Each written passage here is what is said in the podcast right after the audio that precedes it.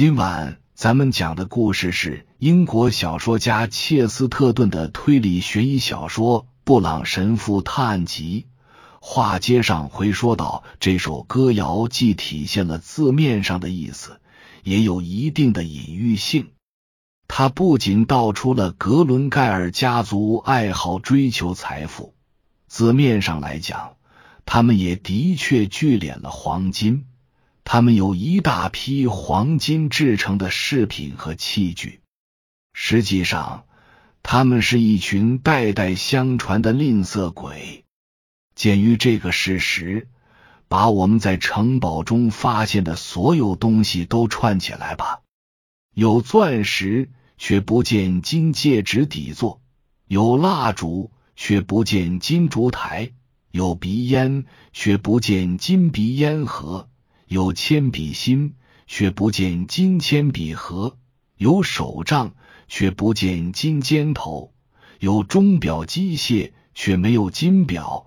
倒不如说金钟，听起来有点疯狂。再就祈祷书里圣像的光轮和天主的名字都是真金制成的，因此这些都被拿走了。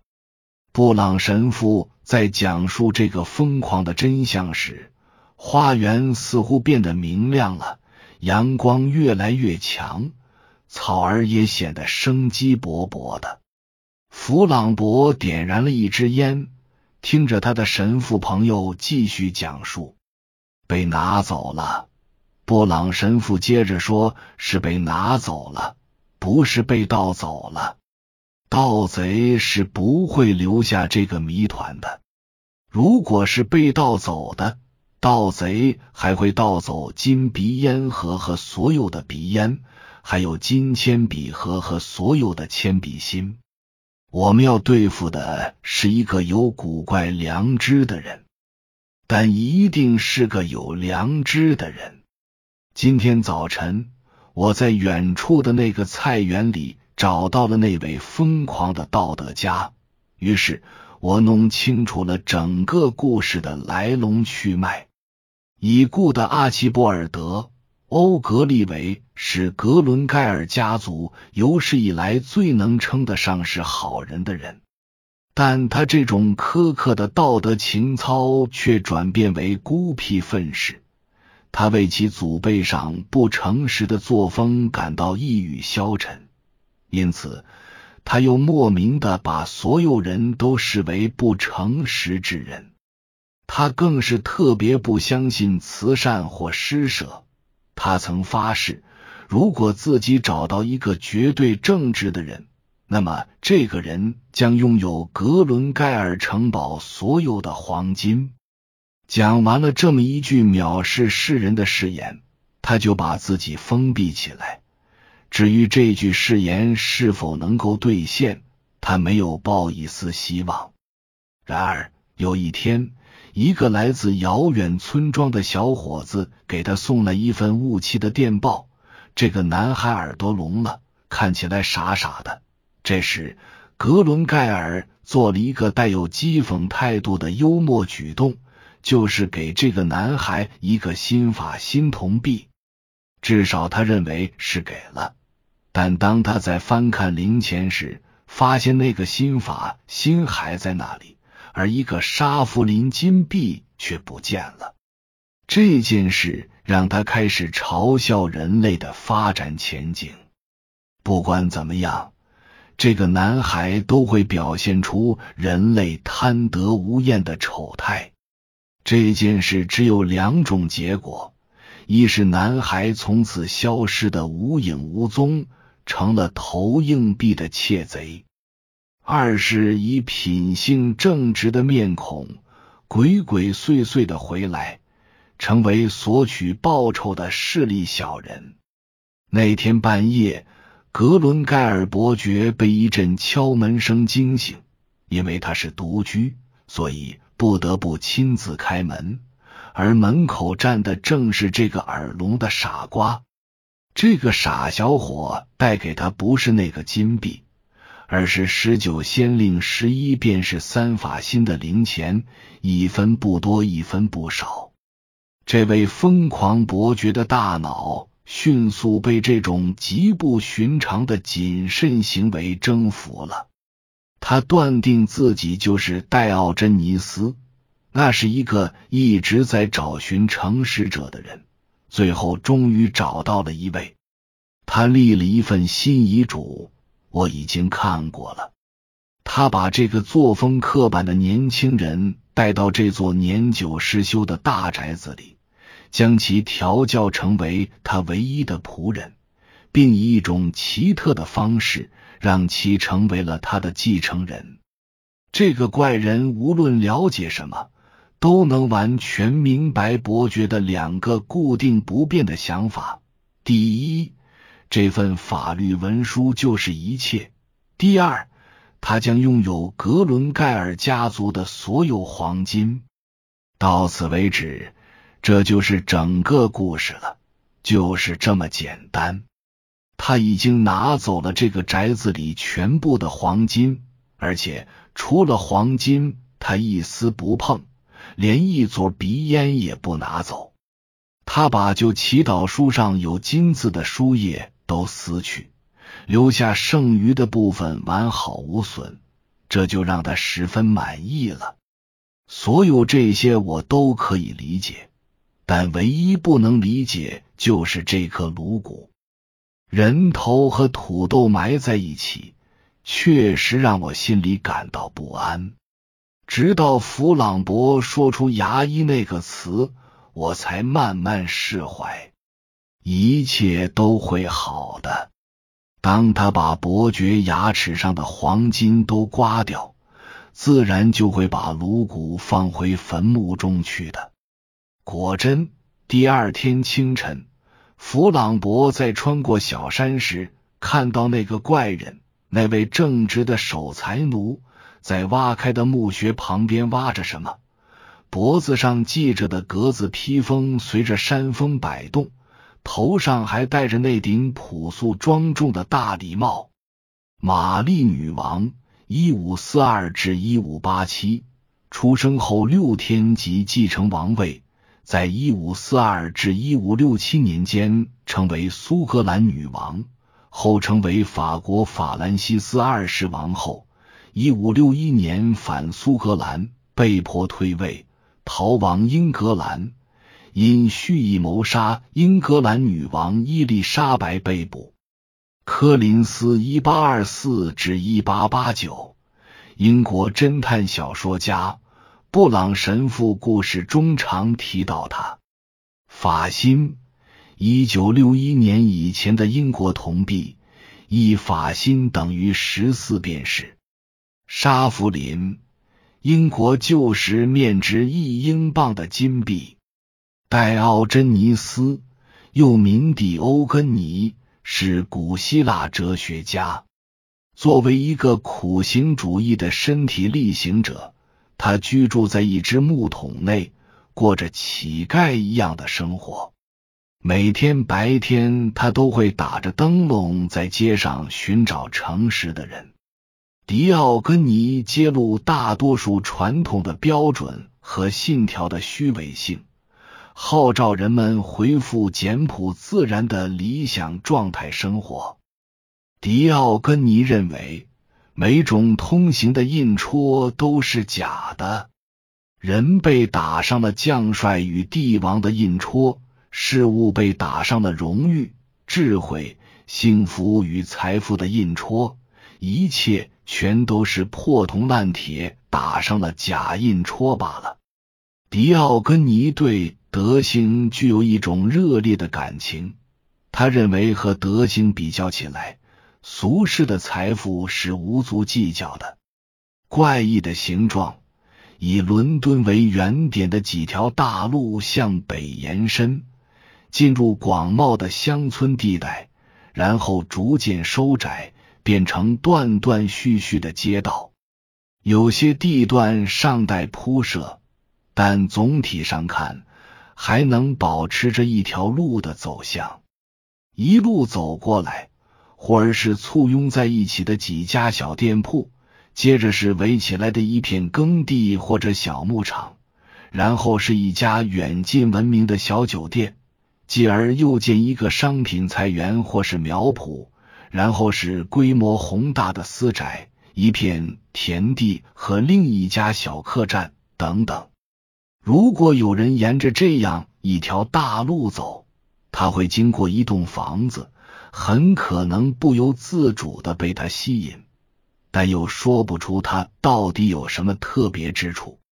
这是一栋长条形、低矮的房子，依大路走向而建，外墙多被刷成白色和淡绿色，带阳台和遮阳棚，门廊上有个古雅的圆顶，像是人们在旧宅邸中见过的那种木质伞。事实上，这却是栋老式房子，不仅有地道的英格兰风格。还带着克拉珀姆富人区流行的乡间别墅风味。然而，这栋房子又像是主要为避暑而建。看着它刷白的墙面和遮阳棚，眼前依稀浮现印度人用的脖头巾，甚至棕榈树的景象。我无法解释为何产生这种联想。也许它由印度裔英国人所建，我敢说，不管谁在此路过，都会莫名其妙的迷上他，会觉得这栋房子里一定发生过令人津津乐道的故事。没错，诸位接下来就要听到，在十九世纪某年的圣灵降临州，这座房子里确实发生了一桩离奇的事情。假如有人恰好在圣灵降临节前的那个星期四下午四点半路过此处，他就会看到前门打开，从中走出圣芒戈小教堂的布朗神父，吸着一个大烟斗。陪他一起出来的是他高大的法国朋友弗朗博，吸着一根小小的烟卷。这两个人不一定会引起读者的兴趣，但说实话，当这座白绿相间的房屋前门打开时，展现在人们眼前的还有其他有趣的事。这座房屋还有更为独特的地方，需要事先有个交代。这不仅能帮助读者理解我们要讲的悲剧故事，而且也让读者开开眼。领略一下那扇门后面的玄妙之处。整座房子是按照 T 型设计建造的，只是那个 T 的一横很长，一竖很短。那一长横临街，顺着街道的走向，大门位于正中间。它分两层，包含了所有重要的房间。短短的那一竖直接从大门所在位置向后延展，是相互贯通的两个长条形房间，其中一间是书房。闻名遐迩的昆腾先生就是在这里写下了富含东方色彩、激情洋溢的诗篇和浪漫故事。继续向里走，就进入了玻璃暖房。热带奇花异趴恣意绽放，琳琅满目。它们形态各异，美不胜收。在午后阳光照射之下，更显得五彩斑斓，夺人眼目。因此，当前门洞开时，任何恰巧经过的路人都会驻足凝望，被夺魂摄魄的美艳惊得目瞪口呆。他的眼光会穿过富丽堂皇的厅堂，向深处看去，眼前一亮。庞佛童话剧中转换的布景，但见暖房中紫云缭绕，花团锦簇，金黄色的圆花瓣，暗红色的星形花朵，如此鲜艳夺目，近在眼前，却又扑朔迷离，显得那么遥远。诗人伦纳德。昆腾亲力亲为，刻意打造了这种视觉效果，人们不禁要问：他的那些诗篇是否也如此完美的展现了他的性情？他沉醉在多彩的幻境中，对色彩的迷恋使他忽视了形式，哪怕是美好的形式。正因为如此，他全身心投入到东方艺术和东方形象上，流连在令人眼花缭乱的地毯、陆离炫目的刺绣中。他们呈现的色彩纷纭、繁复、杂乱无章。他的作品说不上是至真至美的艺术成就，却不乏想象力和创造性，因而受到广泛赞扬。他创作的史诗和爱情故事，着意渲染汪洋恣肆，甚至近乎残酷的色彩。他讲述的故事发生在富有热带情调的天堂，在那里，处处洋溢着热烈的金黄色和猩红色。在那里，东方英雄头戴缠着十二条穆斯林头巾的主教官，骑着漆成紫色或孔雀绿的大象。在那里，硕大无朋的钻石，一百个黑人都难以抬起。在古老的火焰中燃烧，散发着奇异的色调。简单的说，在普通人看来，他以浓墨重彩描绘的东方天堂，比西方人心目中的任何地狱都要邪恶。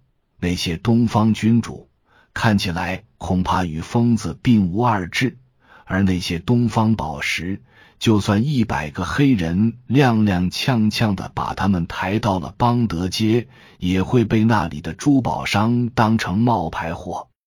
昆腾终归是个天才，即便有些病态，而这种病态更多的体现在他的生活中，而不是他的作品里。他气质柔弱，喜怒无常。身体也因服用来自东方的鸦片受到严重伤害。他妻子漂亮、勤劳，应该说有些操劳过度。她反对丈夫吸鸦片，尤其厌恶那位身穿黄白袍的印度隐士。但她丈夫一再坚持要款待她几个月，把她当成维吉尔。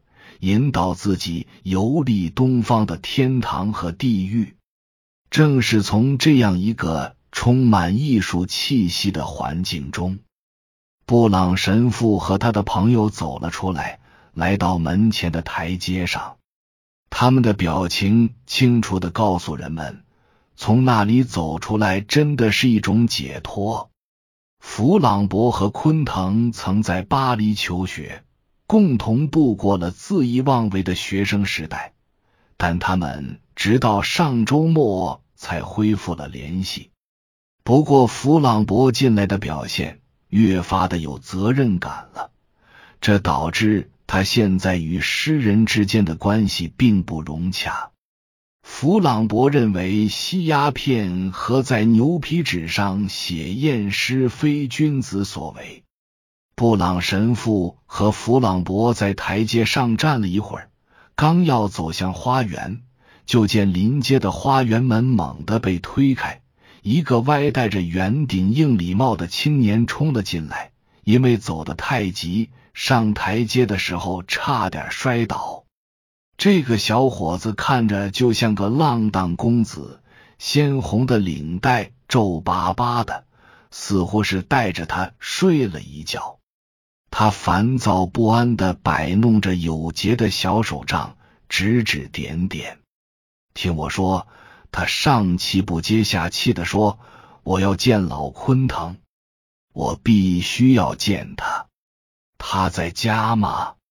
我想他在家。”布朗神父边说边清理他的烟斗，但我不知道他是否能见你。医生正给他看病。小伙子似乎头脑不太清醒，他踉跄着走进大厅。与此同时，医生从昆腾的书房里走了出来，关上房门，然后戴上手套。